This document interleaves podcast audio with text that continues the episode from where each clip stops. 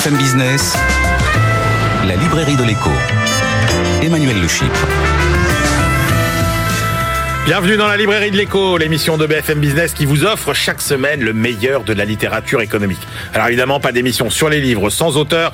Ils seront nos invités dans la première partie de l'émission. Ils nous guideront au fil de l'eau. Et oui, on a bien besoin de voyager euh, en ce moment. Et puis, euh, dans la deuxième partie, vous retrouverez nos critiques attitrés, Jean-Marc Daniel, Christian Chavagneux, qui discuteront de leur coup de cœur et de leur coup de gueule. Et puis nos chroniqueurs, notre bibliothécaire du jour, Frédéric Simotel, nous emmènera le long du canal de Suez. Et oui, on voyage, on voyage beaucoup aujourd'hui. Et puis notre globe-trotteur, Benaouda Abdedaïm, lui avec ses études du monde entier. N'oubliez pas notre compte Twitter, notre page Facebook. On démarre tout de suite avec nos auteurs.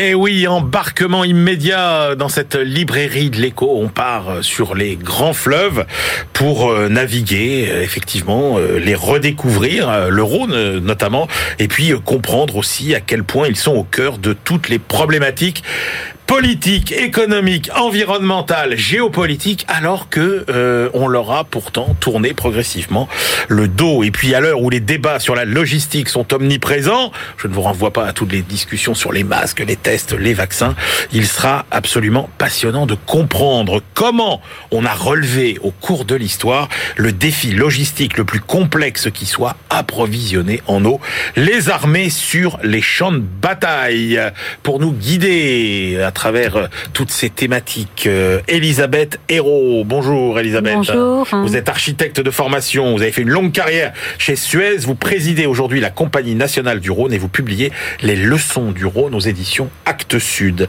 Et Franck Galland, bonjour. Bonjour. Franck, vous présidez ES2, un cabinet d'ingénierie conseil. Vous êtes le fondateur du réseau Aquasureté et expert en eau auprès du ministère des Armées. Je commence avec vous, Elisabeth Hérault. Euh, les fleuves sont les grands oubliés de nos réflexions politiques et économiques. Oui, on a commencé quand on a commencé à parler du changement climatique, on a on a parlé de l'air, Ouais. on a parlé des océans, mais en fait on parlait jamais des fleuves. Or les fleuves sont reliés aux océans. Euh, les fleuves nous font vivre, les fleuves euh, permettent de d'irriguer les terres, ils permettent de nous donner de l'eau potable, de nous transporter. Voilà, ils étaient oubliés, on n'en parlait jamais, alors qu'en fait ils rythment nos paysages. Et alors, euh, non seulement ça, mais l'homme s'est d'abord évidemment euh, installé euh, au bord des fleuves, et ce sont eux les premiers qui nous ont permis de nous déplacer, et ce sont eux aussi les premiers qui ont véhiculé avec les mouvements humains, les idées. C'était c'était les fleuves qui étaient le, centre névralgique de, de nos déplacements. Partout sur la planète. Les villes se sont installées au bord des fleuves et des rivières, parce que les fleuves sont les résultats aussi des rivières, des torrents, des bassins versants. Euh, Mais si vous regardez le Rhône, euh, que serait Lyon si euh, Lyon n'était pas à la confluence du, de la Saône et du Rhône? Vienne, que serait Arles? Que serait Arles sans le fleuve Rhône? Ça n'aurait pas existé. Alors pourtant, donc, alors on, a peut-être été trop habitué à ce qu'il soit là, euh, tranquille, euh, à ce qu'il nous abreuve, à ce qu'il nous transporte euh, sans euh, sans problème. Euh, mais on a quand même vu ces dernières années que beaucoup de fleuves se déréglaient. En 2017, euh, nous avons eu 30% d'eau en moins dans le Rhône. 30%, c'est important, c'est une moyenne, ce qui veut dire effectivement qu'il y avait des moments où il y avait vraiment pas d'eau, puis d'autres moments peut-être un petit peu plus. Et j'avais été assez frappée parce que euh, je discutais avec les riverains du Rhône, avec des élus, etc. Personne ne l'avait remarqué. En fait, je pense qu'on ne regarde plus la nature autour de nous et que finalement, on ne sait plus lire. Quand vous travaillez avec euh, avec les gens qui naviguent sur le Rhône, ils vous disent qu'ils sont capables de naviguer en observant le Rhône et ils comprennent en fait tout ce qui se passe autour. Mais les riverains ont oublié de regarder le Rhône et de le comprendre. Et je crois que c'est un sujet qu'on retrouve un peu partout sur la planète. Alors, est-ce que les choses sont pas quand même en train de, changer? Euh, Est-ce que ça a pas commencé euh, quand on s'est rendu compte que bah, les fleuves c'était ce qui recevait toutes nos ordures Alors, j'ai adoré le passage dans votre livre où effectivement, euh, je me suis rendu compte, mais c'est vrai, ordures, on n'utilise plus ce mot. Moi, quand j'étais petit, on parlait de, oui, des, des ordures. On ne parlait pas des déchets. Maintenant, on parle des déchets, on parle plus des ordures. Oui, on parle des déchets. Pour avoir travaillé quelques années dans les déchets, on commence à parler de matière, on commence à, à essayer de changer le nom, mais c'est une réalité. En fait, un déchet, c'est quelque chose dont on ne veut plus et on ne sait pas trop ce que ça va devenir, alors que quand on dit que c'est une matière qui va être donc recyclée, réutilisée, donc il y a vraiment une évolution. C'était les ordures qu'on enfouissait. Et puis maintenant, c'est devenu euh, voilà une matière qu'on réutilise. Les fleuves étaient de formidables euh, réceptacles pour les ordures. On jetait les ordures au fleuve et les ordures disparaissaient, comme par miracle. Ben oui. On les retrouve aujourd'hui dans les océans, encore dans beaucoup de pays. En France, on n'a pas tout à fait cette perception parce que malgré tout, on a aujourd'hui d'abord une, une réglementation qui aide les fleuves à, à survivre et puis, puis malgré tout, on, bon, voilà, certains le font encore, mais on ne se sent plus vraiment euh, en capacité de jeter ces ordures dans le fleuve. Heureusement. Mais donc les fleuves vont, vont mieux. Il paraît qu'il y a des y y a des poissons dans la Seine euh, qu'on ne voyait plus euh, euh, depuis euh, 20 ou 30 ans. Donc l'eau elle est elle est quand même plus pure, plus saine. Alors, envie de en dire. France, oui, vous avez raison. En France, il y a de gros euh, progrès qui ont été faits. Il y a des agences de l'eau. euh, on raisonne en bassin versant. On s'occupe un C'est petit quoi un bassin versant? Bassin versant, c'est tout ce qui permet en fait au fleuve d'exister. C'est-à-dire que ce qui est intéressant dans un fleuve, c'est que c'est un livre ouvert sur l'écosystème dans lequel est ce fleuve. C'est un livre ouvert sur euh, l'environnement, l'écologie, le- les hommes. Tout ça, ça permet au fleuve d'exister. Si vous n'avez pas de bassin versant, il n'y a pas de fleuve. Bassin versant, ça veut dire quoi? Ça veut dire vous avez des glaciers, vous avez des torrents qui se forment, vous avez de la pluie, vous avez des nappes phréatiques, vous avez tout un écosystème qui permet effectivement à un fleuve d'exister. En France, je pense que beaucoup de pays nous l'envient d'ailleurs, on a une politique plus globale en fait de la gestion d'un fleuve. Mais dans beaucoup de pays, pas du tout. hein. Donc il y a des, fleuves qui s'assèchent partout euh, sur la planète. L'homme est un prédateur terrible. Il prélève l'eau, il réfléchit après. Vous avez des fleuves, euh, pour ne pas aller dans... On pense toujours aux pays euh, qui sont, je dirais, les pays les moins bien dotés. Euh, mais aux États-Unis, euh, le Colorado souffre euh, à cause des Américains et on a beau être dans un pays extrêmement évolué, le Colorado régulièrement n'arrive plus à la mer. Donc il y a des fleuves aujourd'hui dans le monde qui sont en train de, de mourir. Il y a déjà des fleuves qui sont considérés comme euh, morts. Il y a des fleuves qui n'ont plus aucune biodiversité, qui n'ont plus rien, qui sont tellement pollués, dont l'eau a été tellement malmenée, tellement soutirée, que le fleuve. euh, vous savez, j'entendais quelqu'un l'autre jour me parler d'un me parler d'un concept qui est un nouveau concept, euh, qui est qui est le concept build back better, d'accord, c'est-à-dire reconstruire mieux. C'est la nouvelle mode.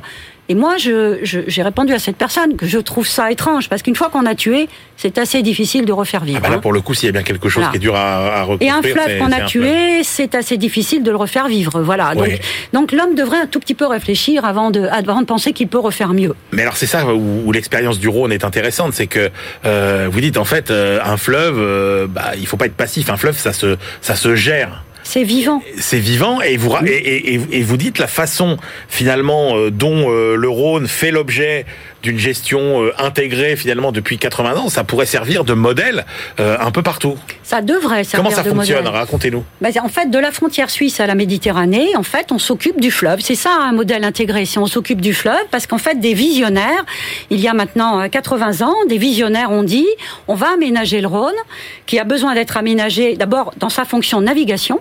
C'était euh, la première idée de- d'Édouard Herriot. Il faut aménager le fleuve pour qu'il serve de voie de transport. Parce qu'en fait, la route et le, fer avaient déjà pris le pas. Ensuite, il a dit, il faudrait quand même qu'on irrigue un petit peu plus, parce que le sud du Rhône, notamment, était peu irrigué. Et puis, il s'est dit, à ce moment-là, il faudrait aussi qu'on tire de l'électricité de ce fleuve, qui est le fleuve le plus puissant de France. Et donc, ils ont mis tout ça dans le même package en disant, mais finalement, ce sont trois missions qui vont très bien ensemble, et trois missions solidaires. Et la mission qui rapporte de l'argent, qui est celle de l'hydroélectricité, va servir à financer les deux autres missions. 80 ans après, c'est encore pareil. C'est assez exceptionnel.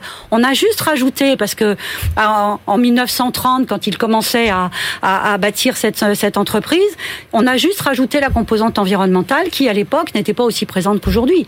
Donc aujourd'hui, l'environnement, tout- toute la réhabilitation des berges du fleuve, la réhabilitation des launes, qui sont les anciens bras morts qui petit à petit se sont asséchés, toute la biodiversité que nous réintroduisons, elle se fait avec une partie des recettes d'hydroélectricité. Et ça, c'est un modèle vertueux, parce que c'est un modèle respectueux. Alors, ce qui est intéressant aussi, c'est de voir comment on a pu, euh, avec l'exemple du Rhône, euh, voir un travail coopératif entre à la fois l'État et les opérateurs euh, privés, et aussi entre des entités géographiques très éloignées et qui n'ont peut-être pas beaucoup d'intérêt en commun, hormis justement le fleuve. Alors, je, je, je, pense qu'on ne peut pas gérer l'eau en centrale. Ça, c'est une conviction que j'ai. Euh, l'eau, elle est locale. Elle est locale. Sa distribution, d'ailleurs, la vie de l'eau est locale. Donc, euh, je pense que ce qui est important dans la gestion du Rhône, c'est qu'on a un État, en fait, qui vérifie qu'on gère un bien commun de façon correcte. Mais finalement, ceux qui vraiment participent à la vie du fleuve, ce sont tous les territoires qui sont traversés par le fleuve. Donc, on a 183 collectivités au capital de la CNR, qui sont quelque part les collectivités qui chaque jour voient couler ce fleuve. Je peux vous dire que quand je discute avec euh, avec les maires, avec euh, même les associations, etc., ils se sentent concernés par le fleuve. Si on rendait la responsabilité, en fait, des fleuves, de l'eau en général, aux habitants qui effectivement voient tous les jours ce que la, le changement climatique est en train de transformer, je pense qu'on aurait plus de facilité à éviter les abus euh, qui sont commis. Est-ce que les fleuves ont tout pour redevenir des, des atouts stratégiques au cœur de, euh, de la compétitivité, euh, au cœur du bien-être euh, ou pas? Alors, en hydroélectricité, on va commencer par l'énergie. L'hydroélectricité est une des énergies les moins chères en production. D'abord parce que nos anciens nous ont permis d'en avoir, je le dis souvent, euh, parce que c'est eux qui ont construit la majorité des, ouvrages qui existent en France. Donc c'est une des énergies les moins chères dont on a absolument besoin. Je rappelle quand même que quand on dit qu'on va avoir 18-20% d'énergie renouvelable, il y a longtemps que nos anciens nous ont donné, nous ont donné 12 à 13%. De, dans ces 20%, il y a 12 à 13% qui existent depuis longtemps. Donc en termes de compétitivité, les fleuves, si on les utilise intelligemment et qu'on les respecte, sont capables de donner une énergie pas chère. Ensuite, en matière de transport, on a aujourd'hui des routes qui sont encombrées. Moi, je me bats parce que le transport fluvial en France est relativement peu développé, alors que le transport fluvial est peu émetteur de CO2. On dit que pour le même, les mêmes tonnages, on a quatre fois moins de CO2 que sur la route. On a beaucoup moins d'effets induits parce qu'en fait, on ne calcule pas le coût global euh, de, ce que nous faisons vis-à-vis de l'environnement. Donc, on a beaucoup moins d'effets induits. On ne calcule pas les retombées sur la santé de la pollution de la route. On, on ne calcule pas les routes qu'on doit construire, l'artificialisation des sols, etc. On ne calcule que le prix, c'est-à-dire ça coûte 5% plus cher par le fleuve que par la route. Changer, Elisabeth. Oui, c'est en train de changer. La prise en compte de, de, de ce qu'on appelle les externalités et euh, l'application quelque part du principe pollueur-payeur, ça c'est quand même en économie une règle qui est en train de se propager partout. Je, je, je suis d'accord avec vous, il y a une vraie prise de conscience et ça me, ça me ravit puisque je, évidemment je me bats depuis des années pour qu'on en prenne conscience. Donc effectivement, le transport fluvial en termes économiques, d'accord, est une, une vraie chance en fait pour les, pour les territoires. Et puis je dirais que sans fleuve, on ne vit pas, il n'y a pas d'agriculture, il n'y a plus d'eau potable. Donc ça dépend si on dit que l'économie, l'économie n'est pas financière, elle est réellement dans la vie. Et donc les fleuves représentent quelque part, pour moi, c'est ça qui m'a intéressé en écrivant ce livre, c'est au fur et à mesure de ma carrière, je me suis rendu compte que les fleuves représentent à peu près tout, tous les problèmes que nous voyons autour de nous, et en même temps, ils représentent aussi une partie des solutions. Parce que lorsqu'on va avoir 40% d'eau en moins dans le fleuve à la fin de ce siècle, il faudra quand même qu'on ait un peu travaillé à le respecter et à répartir l'eau plus intelligemment entre tous ceux qui ont envie d'en profiter la répartition intelligente de l'eau. Voilà euh, la question qu'on va explorer, mais alors sur d'autres terrains avec vous, euh, Franck Galland. Euh, moi, j'étais frappé en lisant votre livre. Euh, on ne mesure pas à quel point le succès d'une armée. Alors moi, j'avais j'avais j'avais des visions, des grandes batailles historiques, etc. Mais je m'étais jamais posé la question de l'eau. Et en fait, on ne mesure pas à quel point le succès d'une armée donc dépend de sa capacité à maîtriser le cycle de l'eau euh, depuis l'approvisionnement jusqu'au recyclage. Bah, en 1914, l'armée française l'a appris à ses dépens sur les premiers mois de la guerre. On part très clairement faire la guerre en août 14 sans, sans la manœuvre de l'eau, intégrée à la manœuvre militaire. Donc on perd faire, faire la guerre sans eau, euh, ce qui fait qu'on a eu un nombre de blessés, un nombre de morts incalculable à cause des maladies hydriques. Ouais. À travers mes recherches, j'ai identifié par exemple 65 000 cas de fièvre typhoïde entre euh, septembre 14 et mai 1915. Euh, il faut une situation catastrophique pour en urgence créer le service des eaux des armées pour créer un sous-secrétariat d'État euh, à la santé militaire en avril 1915. En pleine bataille de Verdun, vu la situation calamiteuse de l'alimentation en eau de nos soldats, on demande à un ingénieur polytechnicien de trouver un moyen de purifier l'eau l'eau qu'on va chercher dans la Meuse, qu'on va chercher dans les trous d'obus.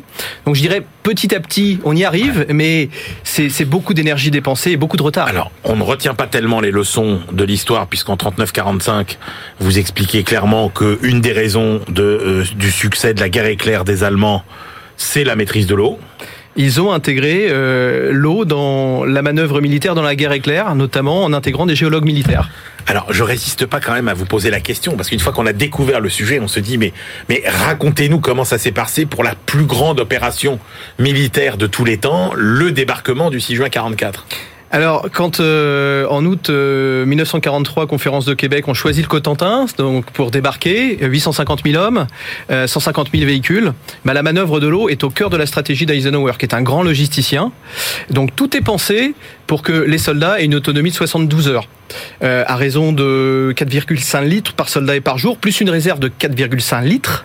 Donc vous imaginez ce qu'il a fallu comme euh, transport de débarquement pour acheminer ces litres d'eau et ensuite, très rapidement, pour faire des forages. Et ça, concrètement, il y avait quoi? Il y avait des bateaux citernes. Il y avait... Des bateaux citernes. On a même été, à un moment donné, jusqu'à faire venir des balayeuses de la ville de Londres. Euh, tout ça parce que euh, les pistes d'aviation, euh, en, en pleine période estivale, sur ces plateaux calcaires euh, créait énormément de poussière. Donc il fallait arroser en permanence les pistes pour permettre aux avions de décoller et d'atterrir. Mais au-delà de ça, c'est tout un travail mais fantastique de géologues militaires, de spécialistes euh, et qui ont permis bah de créer des forages, de créer des puits. Il y a même un puits à Hérouville-Saint-Clair qui était cité à l'ordre de l'armée britannique. Même une grande entreprise française, la Compagnie Générale des Eaux, personne ne le sait, a eu une croix de guerre américaine pour son rôle euh, justement en soutien euh, du débarquement euh, en Normandie.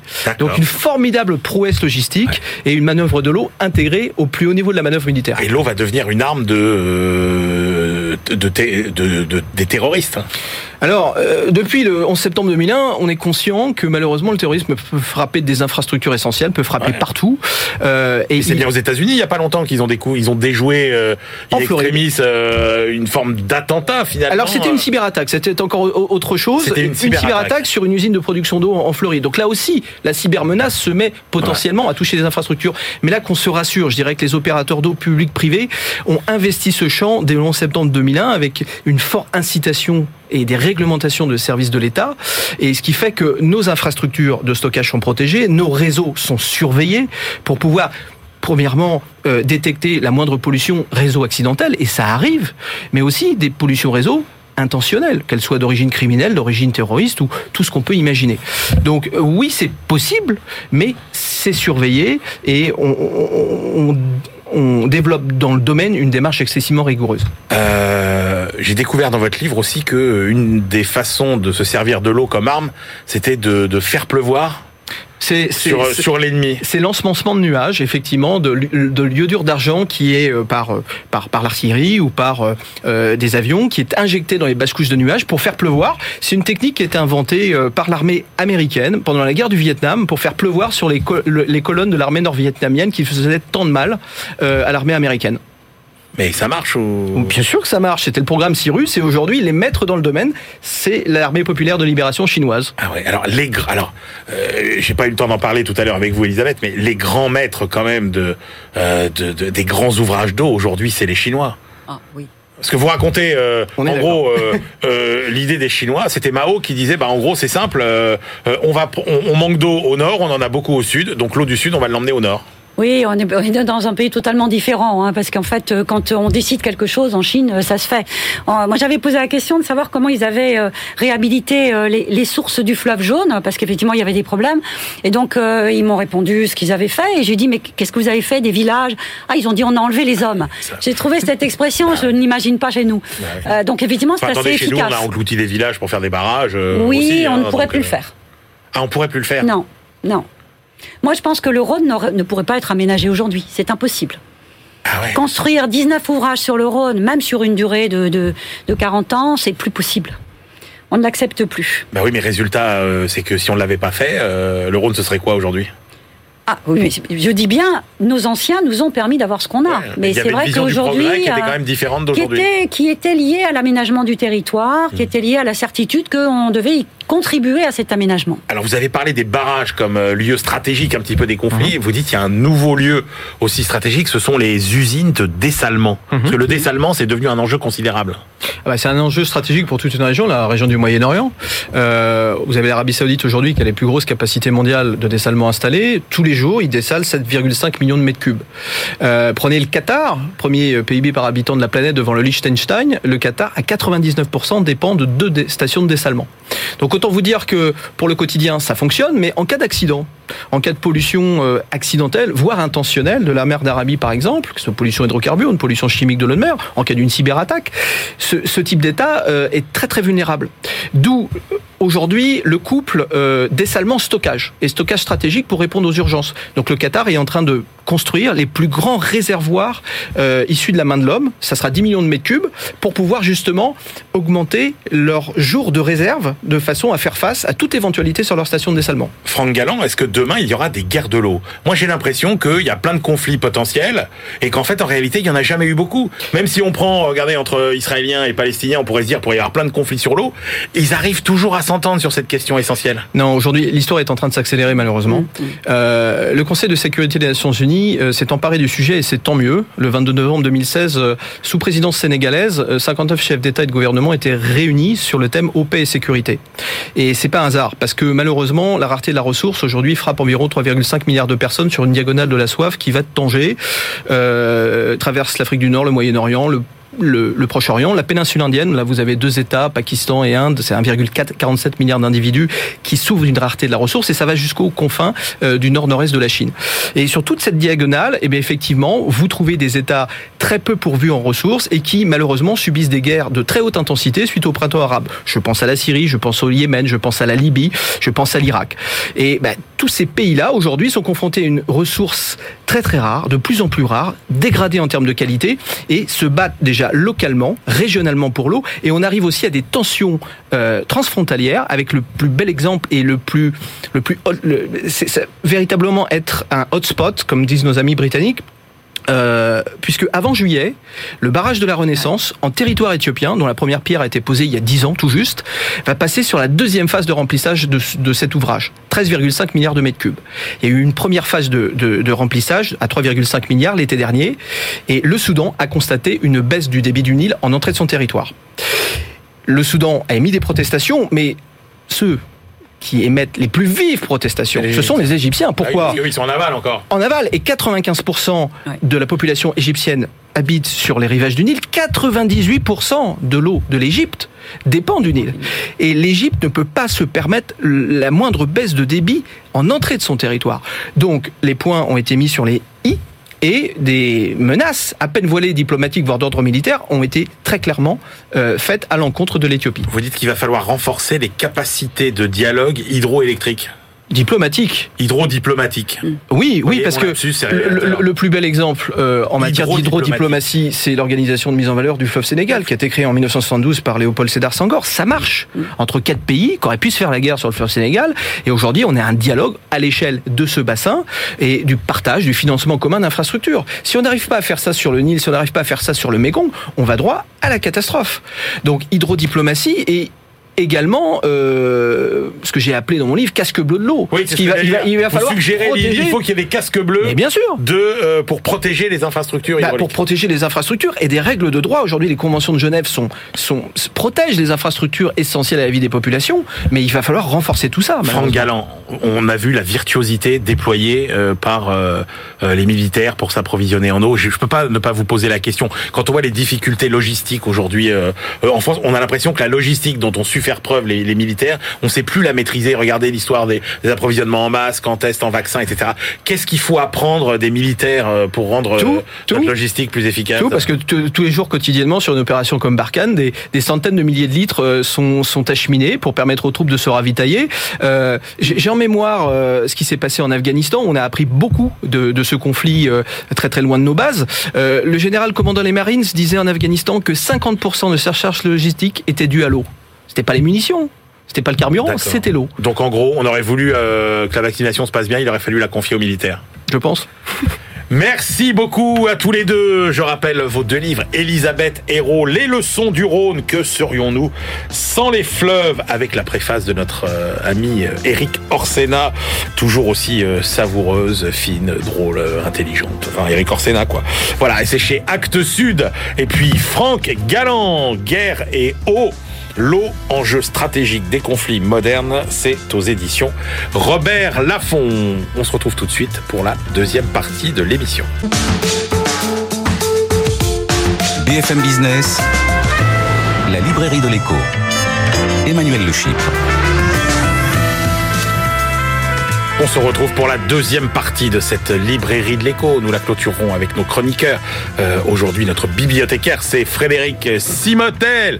On va aller faire un tour du côté du canal de Suez, vous verrez. Et puis Belaouda Abdelhaim aussi pour euh, sa revue de la littérature étrangère. Mais tout de suite, on retrouve nos deux critiques attitrés. À ma gauche, Christian Chavagneux. Bonjour Christian. Bonjour. Éditorialiste à Alternative économique, euh, critique aussi euh, pour euh, Alternative économique.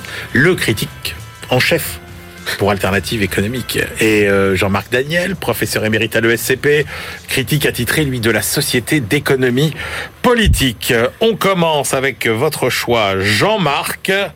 Le livre de Eli Cohen et Richard Robert chez Fayard, La valse européenne, les trois temps de la crise.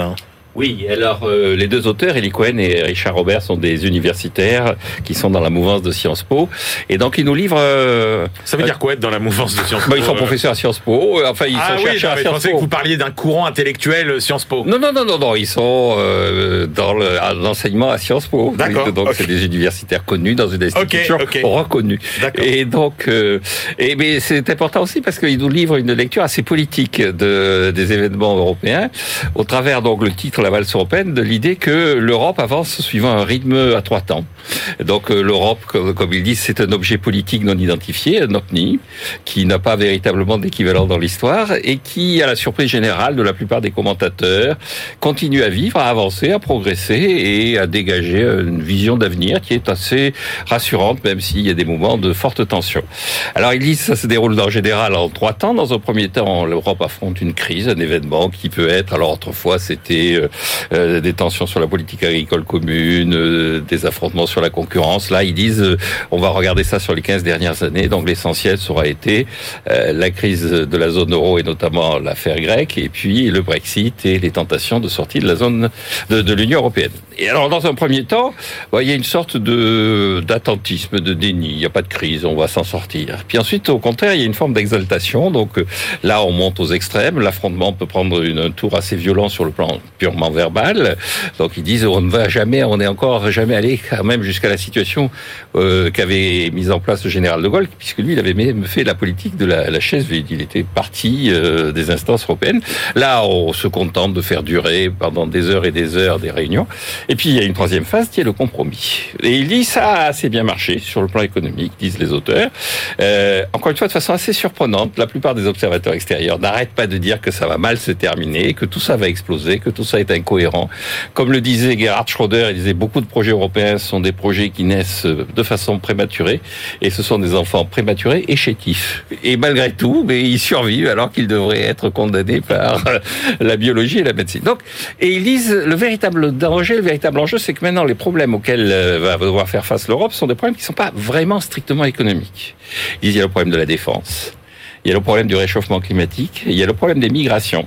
Et donc, euh, un des enjeux, ça va être pour l'Europe de dépasser cette simple technique de la valse en trois temps pour véritablement rentrer dans quelque chose qui est un peu plus dur que la pure économie. Bah, le problème, Jean-Marc, c'est qu'on se rend compte qu'il y a de plus en plus de problèmes euh, comme ceux que vous avez cités, qu'aucun pays ne peut résoudre tout seul, mais qu'on a de moins en moins envie de les résoudre ensemble. euh. Oui, mais alors leur, leur- leur thèse, c'est qu'on finira par arriver à un compromis et une solution, sachant que ce sera peut-être plus difficile que ça n'avait été sur le plan strictement économique.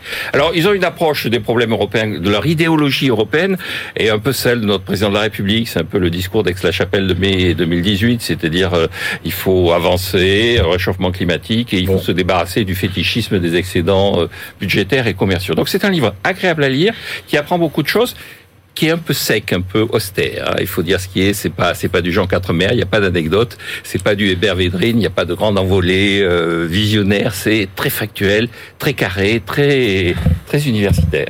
Christian Chavagneux. Le livre va au-delà de- d'une réflexion sur les temps de la crise, c'est une vraie réflexion sur l'Europe et sur l'avenir de l'Europe. Et en cela, c'est vraiment un livre, euh, vraiment un livre intéressant. Euh, moi, je me suis trouvé en accord avec beaucoup, beaucoup d'analyses. Euh, J'ai trouvé qu'il y avait beaucoup de choses de pertinentes. J'ai appris plein de choses aussi dans, dans le livre. Je trouve que le chapitre sur l'Allemagne est remarquable, euh, sur l'analyse de pourquoi les Allemands ont l'impression qu'ils réussissent mieux que les autres Européens, alors que c'est pas vrai, nous disent les auteurs.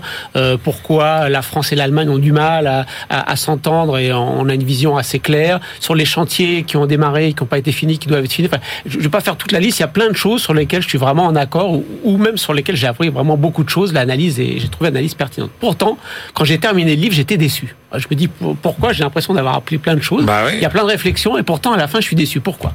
Euh, Il y a plusieurs raisons. Une première raison, c'est que les auteurs reviennent très longuement sur la crise de la zone euro qui a suivi la crise des subprimes. 120 pages, plus les 30 pages sur le chapitre sur la Grèce, 100, 140, 150 pages pour nous raconter une histoire qu'on a lue 300 fois déjà. Et avec pas d'originalité spécifique. Donc on relit encore, il y a un long tunnel d'ennui quand même, hein, il faut le dire, euh, parce que on a ce 150 pages qu'on a déjà lu plein de fois. Quelquefois, quand ils traitent des sujets, j'ai l'impression qu'ils n'ont pas vu l'éléphant au milieu du couloir. Et là, c'est un, un, peu plus, euh, c'est un peu plus gênant.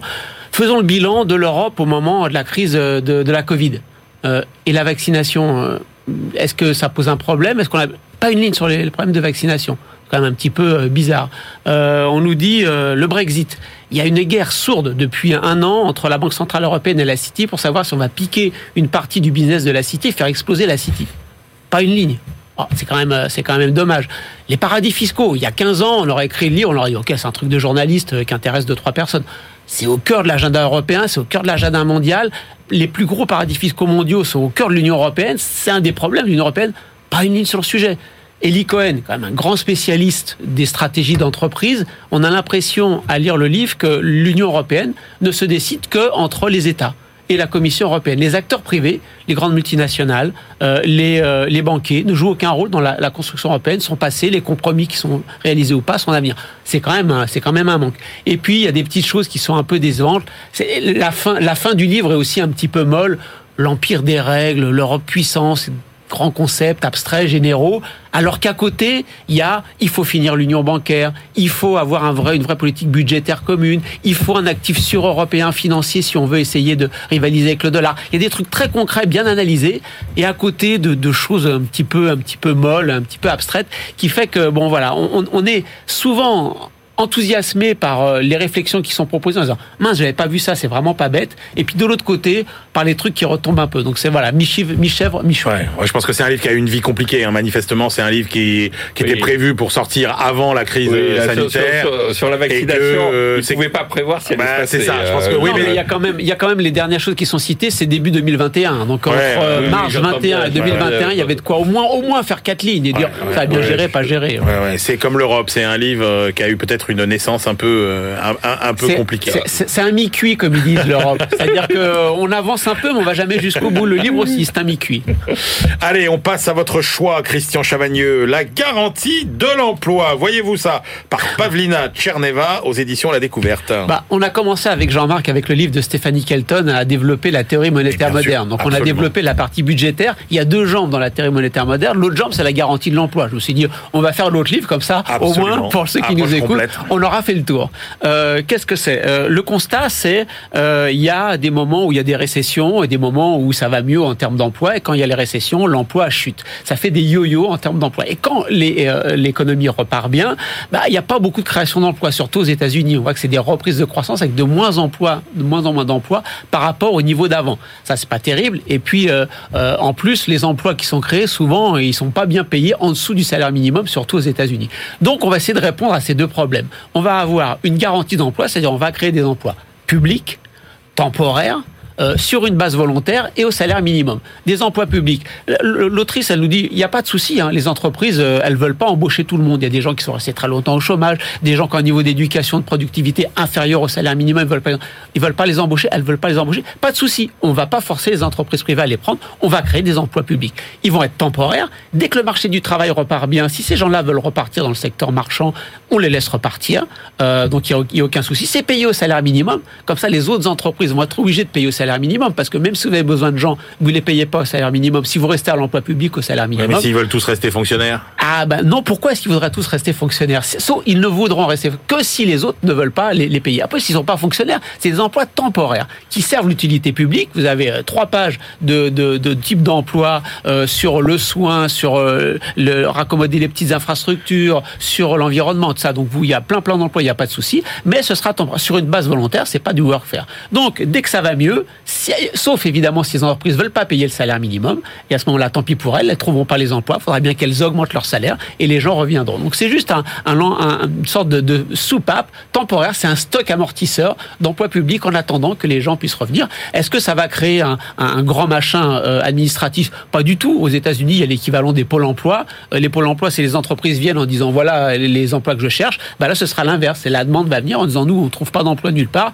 Donnez-moi des emplois, on créera un emploi public. Est-ce que ça va coûter cher Pire scénario, 1,5% du PIB, nous dit-elle. Quand on voit que Joe Biden fait un plan de relance à 10% du PIB, un plan d'infrastructure à 10% du PIB, un et demi, ça coûte rien. Et en plus, elle dit si vraiment on active les dépenses passives, les, les dépenses passives, ce sera neutre budgétairement. Donc tentons le coup. Voilà la, la proposition de Pavlina Tcherneva, qui faut le rappeler, comme Stephanie Kelton est une proche de Bernie Sanders aux États-Unis. Eh ben voilà. Alors Jean-Marc Daniel, après après l'argent l'argent Oui, facile, euh, l'emploi l'emploi facile. Autant j'avais été intéressé, presque enthousiasmé par le Stéphanie Kelton, autant là, on rentre dans un niveau qui est un niveau un peu inférieur sur le plan de la théorie et, de la, et des propositions. Alors c'est effectivement une sorte de réhabilitation des TUC de Pierre Monroy, des travaux d'utilité collective revus à la sauce américaine, avec l'idée que pour les payer de toute façon, là on peut faire effectivement de la théorie monétaire moderne, c'est-à-dire on peut faire tourner la planche à billets.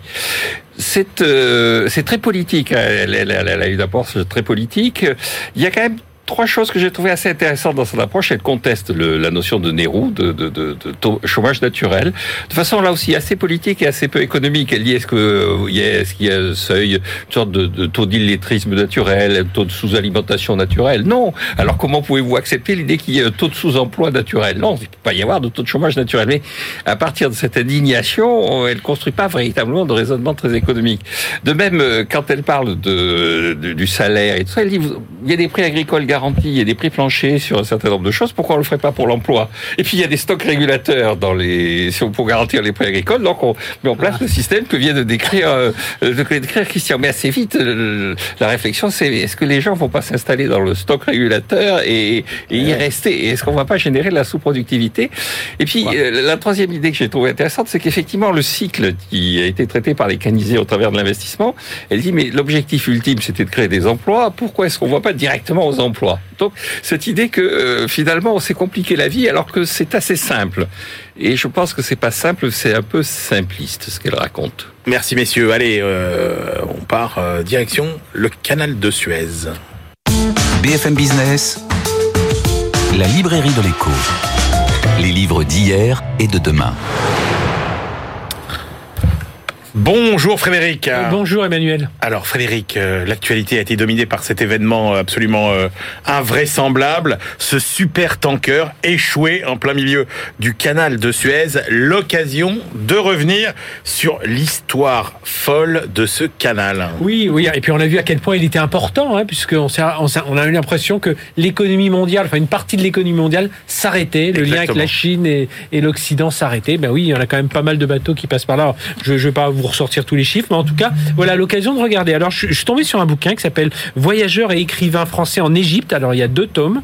Euh, c'est par Jean-Marie Carré, c'est un universitaire français qui est né en, en- il est né en 1887 et il est mort à 70 ans en 1958. Donc, plutôt contemporain, on va dire. C'est c'est paru aux éditions. Alors, il y a une première édition en 1932 Oui. et une autre en 1956. C'est pas, c'est paru à l'imprimerie de l'Institut français d'archéologie du, du Caire. Donc, cet universitaire français, il a, il a enseigné, il a, il a été très cosmopolite. hein. Il a enseigné en 1922. Il était à Columbia, à New York. Ensuite, il est allé en Angleterre.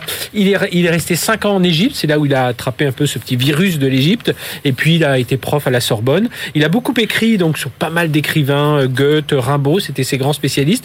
Et comme il beaucoup, ben, il s'est dit un jour, tiens, je voyage beaucoup, j'adore l'Égypte, eh bien, je vais faire un, un bouquin sur les, ceux qui voyagent, Mais les écrivains et voyageurs. Est-ce que c'est uniquement un livre euh, pour les gens qui sont passionnés de l'Égypte?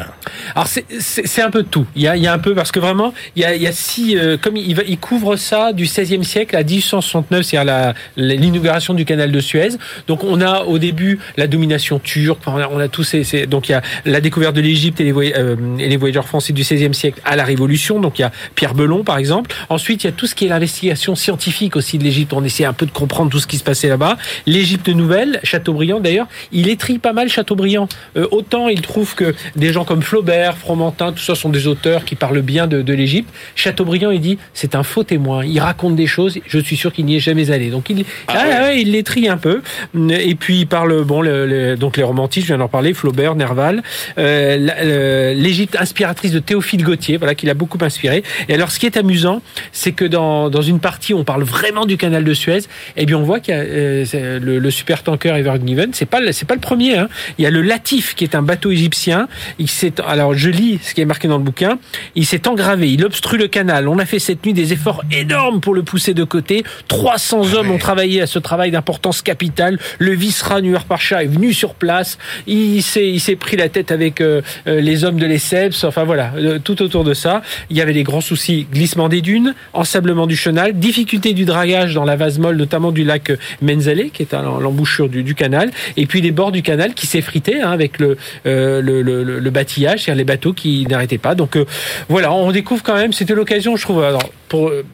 euh, pour les passionnés d'Égypte, c'est pas mal parce qu'on voit vraiment comment tous ces voyageurs, ces écrivains français en parlent. Et puis pour ceux qui aiment bien euh, le, le, le- c'est à la fois un livre pour les passionnés de littérature et pour les passionnés d'Égypte. Voilà, passionnés de littérature parce qu'on voit vraiment tous ces auteurs dont je vais vous citer qui Oui, puis on racontent un peu comprend l'importance de ce lien aussi entre euh, l'Asie et finalement euh, l'Europe. C'est important parce que beaucoup estiment que c'est un ouvrage capital pour ces rapports justement entre la France et l'Égypte, euh, bah, un rapport qui a été monté à la firmament, on se souvient évidemment de Napoléon, dont on va fêter bientôt le bicentenaire de la mort, donc il y a un peu d'actualité autour de ça. Enfin voilà, donc Eh ben voilà. voyageur et écrivain français en Égypte, les deux tomes Jean-Marie Carré. Et ben voilà. Alors vous nous avez emmené euh, en voyage dans le temps. Vous nous avez emmené aussi en voyage ailleurs. Et donc on a déjà commencé notre tour du monde hebdomadaire que l'on va poursuivre, rassurez-vous, avec notre globe-trotteur préféré, Benahouda Abdelhaim. BFM Business, la librairie de l'écho. Les livres d'ailleurs. Bonjour Benahouda. Bonjour. Alors mon cher Benahouda, on commence avec euh, attention, on s'attaque euh, à une loi sacrée, la loi de Moore, politique chinoise dans l'innovation des semi-conducteurs. Oui, euh, c'est typiquement le, le rapport politico-économique américain destiné euh, à faire bouger les politiques publiques. Alors la loi de Moore, pour rappel, euh, ça a été la règle d'or empirique euh, du, dans l'électronique. Elle veut notamment que la puissance des processeurs double tous les deux ans. Alors le cycle permanent de, de progrès euh, qu'elle induit est considéré comme le fondement de l'essor des euh, secteurs technologiques et ce rapport de la Fondation américaine pour les technologies de l'information et de l'innovation, ITIF, euh, entend démontrer que la Chine porte atteinte à cet essor.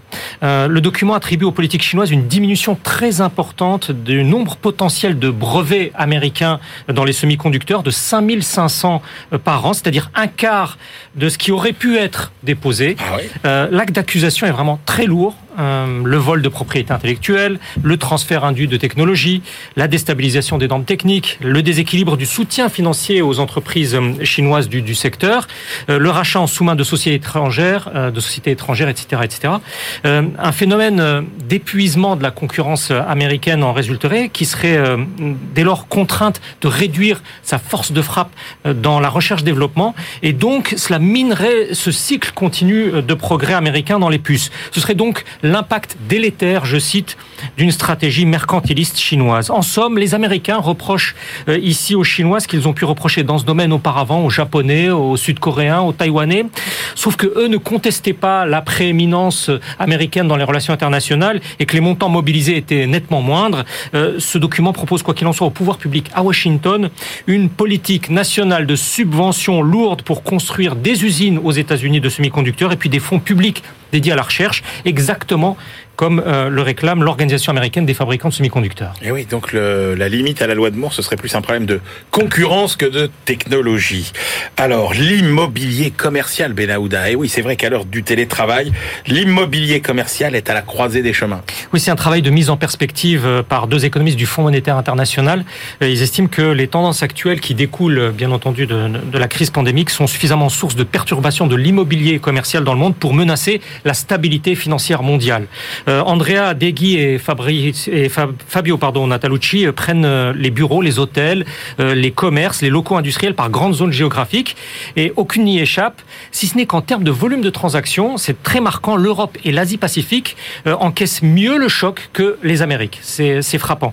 ils constatent globalement un fort désalignement des prix qui, contrairement aux épisodes de crise précédents, ne découle pas d'une accumulation excessive de l'effet de levier, mais plutôt d'une importante réduction des recettes d'exploitation et tout simplement de la demande.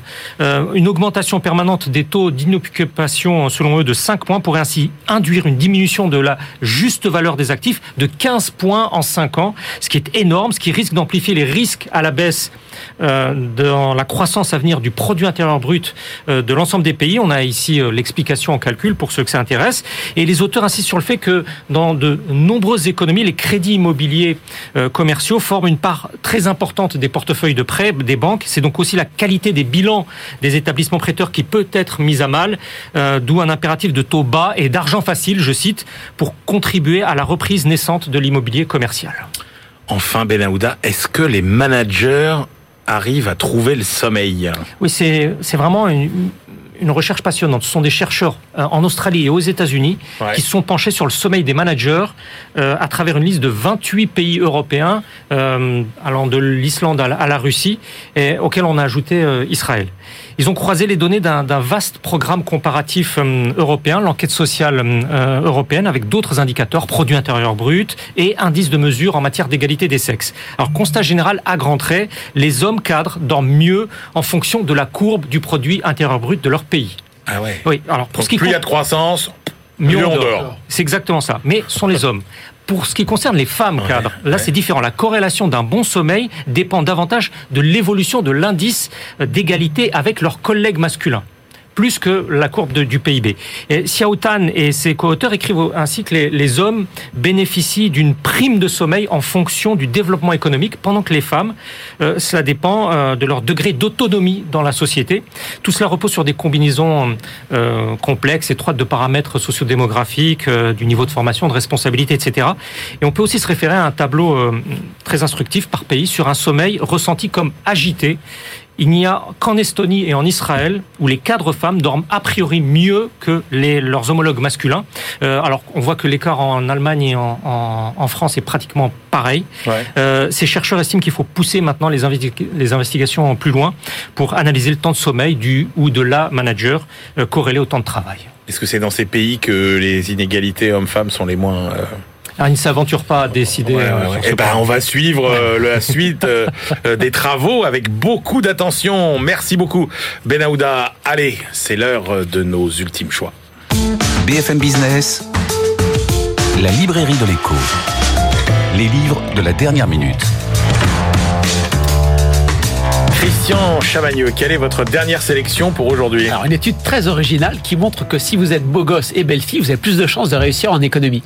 Hein, c'est tout à en économie. En économie. Et oui, tout à fait. Donc, euh, marché du travail euh, aux États-Unis, euh, les auteurs ont suivi plus de 700 personnes, dont 300 femmes, pendant 15 ans. Et, ils ont demandé aux gens de les classer des plus moches aux plus mignons. Ils ont pris les plus mignons, les plus mignons, en disant quelle est leur carrière? Eh bien, un, ça, on pourrait se dire encore, ça se comprend. Ils ont réussi à rentrer dans les bonnes facs. Vous avez un entretien d'embauche pour entrer dans une fac américaine et être sélectionné comme étudiant, comme PhD et comme prof et comme professeur. Et on prend plutôt les plus beaux. Consciemment, inconsciemment, on pouvait dire au moins il y a un contact physique.